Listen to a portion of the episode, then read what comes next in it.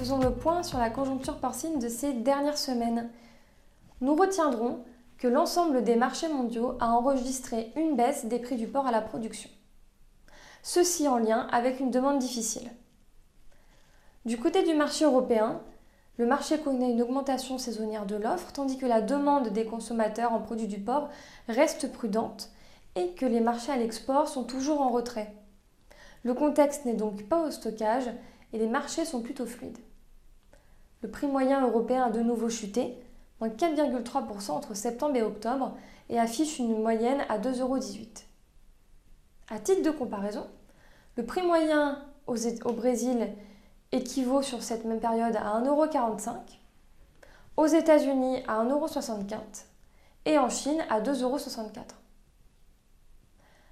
En France, le prix au marché du port breton termine le mois d'octobre avec une cotation hebdomadaire à 1,68€. Les baisses ont été continues durant tout le mois et se poursuivent en novembre. Le prix perçu par les éleveurs français s'élève à 2,13€ en moyenne sur le mois d'octobre, soit un recul de près de 4% en un mois. Les abattages de porcs charcutiers sont en hausse, tout comme les pots de carcasse.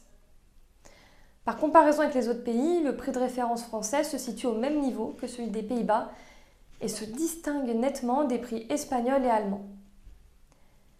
Du côté de la Chine, le prix du porc a renoué avec une tendance baissière suite à une faiblesse de la demande des consommateurs pendant les festivités nationales. Le prix du porc en Chine a ainsi baissé de 4,3% en un mois, la filière chinoise reste confrontée à d'importants problèmes de rentabilité.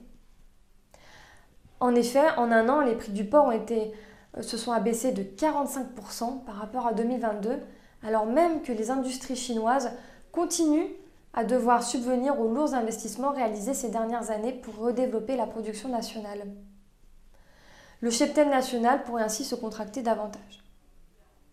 Aux États-Unis, la filière est elle aussi prise en étau entre coûts de production élevés et difficultés à répercuter ses prix auprès de leurs débouchés. L'amélioration des ventes à l'export sur les marchés mexicains, chinois, canadiens ou encore coréens profite aux industriels américains, mais les opportunités pour créer de la valeur sur ces marchés sont limitées. Le grand export ne compense finalement pas les difficultés du marché intérieur et les prix du porc ont enregistré de nouveau, des baisses au mois d'octobre, moins 6,7% en un mois. Du côté du Brésil, les prix se sont légèrement contractés, à peu près moins 1%, en lien avec une détente de la demande intérieure. Nous referons le point de la conjoncture porcine le mois prochain. Et en attendant, je vous dis merci et à bientôt